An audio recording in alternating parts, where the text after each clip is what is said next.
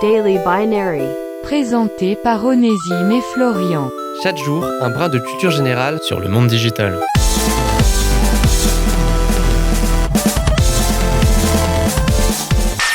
Vous avez des maux de tête Des difficultés à vous endormir Vos yeux picotent? Eh bien, c'est très certainement parce que, comme la plupart des humains, vous passez un nombre incalculable d'heures à lorgner sur votre petit écran. Et aujourd'hui, dans Daily Binary, on va vous donner quelques petites informations sur ce phénomène grandissant. 3h30.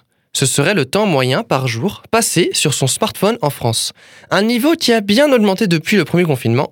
Bon, après en France, histoire de se rassurer, on n'est pas les pires. La première place est occupée par le Brésil avec un peu plus de 5 heures. En moyenne, on consulterait notre téléphone 58 fois par jour. Les trois quarts du temps d'ailleurs pour des sessions durant moins de 2 minutes. Mais la moitié du temps passé sur son téléphone commence avec une session préalable de seulement 3 minutes. C'est ce que l'on appelle l'effet boule de neige et ça peut aller très très vite. Et globalement, c'est un peu ça le problème avec notre utilisation de nos téléphones. Pas forcément les diverses sottises qu'on peut potentiellement y regarder, mais le fait qu'en général, notre attention est extrêmement limitée.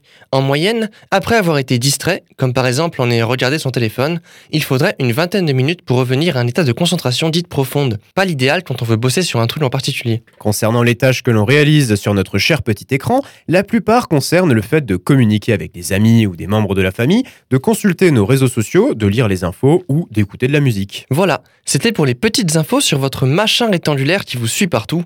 Sinon, si comme beaucoup de gens vous aimeriez bien réduire votre utilisation du téléphone, il y a plusieurs techniques. Supprimer des applications que vous considérez comme inutiles, comme certains réseaux sociaux, histoire de sortir de la spirale du scrolling, et en échange de la place gagnée.